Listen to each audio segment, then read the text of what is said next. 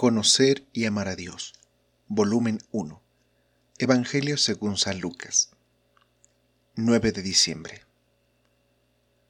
Lectura del Santo Evangelio según San Lucas. Capítulo 9. Jesús reunió a los doce y les dio autoridad para expulsar todos los malos espíritus y poder para curar enfermedades. Después los envió a anunciar el reino de Dios y devolver la salud a las personas. Les dijo, no lleven nada para el camino, ni bolsa colgada del bastón, ni pan, ni plata, ni siquiera vestido de repuesto. Cuando lo reciban en una casa, quédense en ella hasta que se vayan de ese lugar. Pero donde no los quieran recibir, no salgan al pueblo sin antes sacudir el polvo de sus pies. Esto será un testimonio contra ellos. Ellos partieron a recorrer los pueblos, predicaban la buena nueva y hacían curaciones en todos los lugares. El virrey Herodes se enteró de todo lo que estaba ocurriendo y no sabía qué pensar, porque unos decían, es Juan que ha resucitado de entre los muertos, y otros, es Elías que ha reaparecido, y otros, es alguno de los antiguos profetas que ha resucitado. Pero Herodes se decía, a Juan le hice cortar la cabeza, ¿Quién es entonces este del cual me cuentan cosas tan raras? Y tenía ganas de verlo. Al volver los apóstoles contaron a Jesús todo lo que habían hecho. Él los tomó consigo y se retiró en dirección a una ciudad llamada Bethsaida, para estar a solas con ellos. Pero la gente lo supo y partieron tras él. Jesús los acogió y volvió a hablarles del reino de Dios mientras devolvía la salud a los que necesitaban ser atendidos. El día comenzaba a declinar. Los doce se acercaron para decirle, despide a la gente para que se busquen alojamiento y comida en las aldeas y pueblecitos de los alrededores, porque aquí estamos lejos de todo.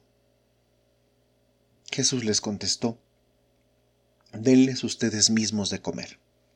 Ellos dijeron, no tenemos más que cinco panes y dos pescados. ¿O desearías tal vez que vayamos nosotros a comprar alimentos para todo este gentío? De hecho, había unos cinco mil hombres.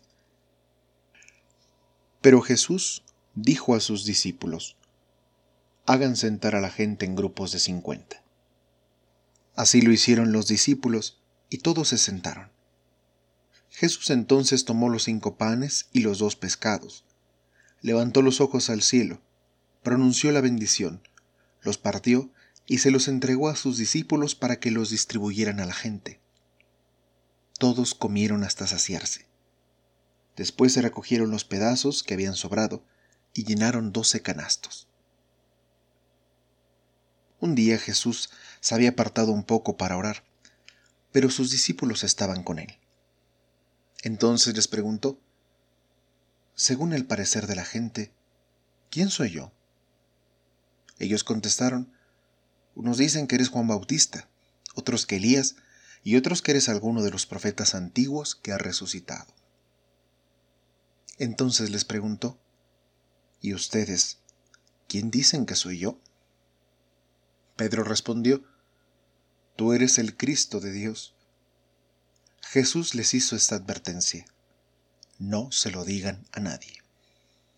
Y les decía, el Hijo del Hombre tiene que sufrir mucho y ser rechazado por las autoridades judías por los jefes de los sacerdotes y por los maestros de la ley.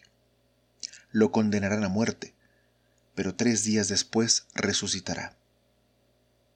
También Jesús decía a toda la gente, si alguno quiere seguirme, que se niegue a sí mismo, que cargue con su cruz de cada día y que me siga. Les digo, el que quiera salvarse a sí mismo, se perderá, y el que pierda su vida por causa mía, se salvará. ¿De qué le sirve al hombre ganar el mundo entero si se pierde o se disminuye a sí mismo? Si alguien se avergüenza de mí y de mis palabras, también el Hijo del Hombre se avergonzará de él cuando venga en su gloria y en la gloria de su Padre con los ángeles santos. En verdad les digo que algunos de los aquí presentes no morirán sin haber visto el reino de Dios. Unos ocho días después de estos discursos, Jesús tomó consigo a Pedro, a Santiago y a Juan, y subió a un cerro a orar. Y mientras estaba orando, su cara cambió de aspecto y su ropa se volvió de una blancura fulgurante. Dos hombres, que eran Moisés y Elías, conversaban con él. Se veían en un estado de gloria y hablaban de su partida, que debía cumplirse en Jerusalén. Un sueño pesado se había apoderado de Pedro y sus compañeros, pero se despertaron de repente y vieron la gloria de Jesús y a los dos hombres que estaban con él. Como éstos estaban para irse, Pedro dijo a Jesús, Maestro, qué bueno que estemos aquí.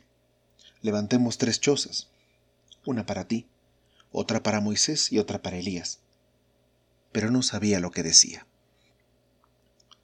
Estaba todavía hablando cuando se formó una nube que los cubrió con su sombra, y al quedar envueltos en la nube se atemorizaron. Pero de la nube llegó una voz que decía, Este es mi Hijo, mi elegido, escúchenlo. Después de oírse estas palabras, Jesús estaba allí solo. Los discípulos guardaron silencio por aquellos días y no contaron nada a nadie de lo que habían visto. Al día siguiente, cuando bajaban el cerro, les salió al encuentro un tropel de gente. De pronto un hombre de entre ellos empezó a gritar, Maestro, te lo suplico, mire este muchacho, el único hijo que tengo. De repente un demonio se apodera de él y empieza a dar gritos, lo hace retorcerse con violencia y echar espumarajos, y no lo suelta sino cuando está totalmente molido. He pedido a tus discípulos que echaran el demonio, pero no han sido capaces. Jesús respondió, Gente incrédula y extraviada, ¿hasta cuándo estaré entre ustedes y tendré que soportarlos? Trae acá a tu hijo. Cuando el muchacho se acercaba, el demonio lo arrojó al suelo con violentas sacudidas, pero Jesús habló al espíritu malo en tono dominante. Curó al muchacho y se lo devolvió a su padre. Todos quedaron asombrados ante una tal intervención de Dios. Mientras todos quedaban admirados por las cosas que hacía, Jesús dijo a sus discípulos, Escuchen y recuerden lo que ahora les digo. El Hijo del Hombre va a ser entregado en manos de los hombres. Pero ellos no entendieron estas palabras. Algo les impedía comprender lo que significaban y no se atrevían a pedirle una aclaración. A los discípulos se les ocurrió preguntarse cuál de ellos era el más importante. Jesús, que conocía sus pensamientos, tomó un niño, lo puso a su lado y les dijo, El que recibe este niño en mi nombre, me recibe a mí, y el que me recibe a mí, recibe al que me envió. El más pequeño entre todos ustedes, ese es realmente grande.